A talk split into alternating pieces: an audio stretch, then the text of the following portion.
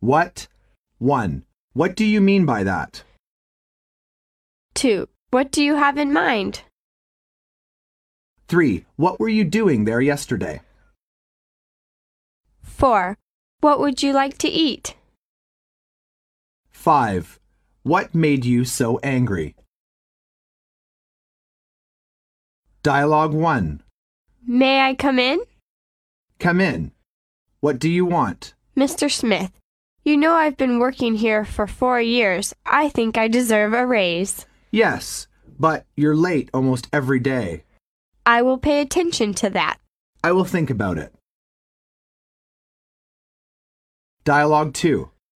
Good afternoon, Mr. Green. I'm told that you've been waiting here for quite some time. Sorry to keep you waiting. It doesn't matter. I know you're always very busy.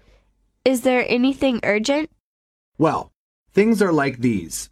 What are you going to do with that part of the goods that are damaged?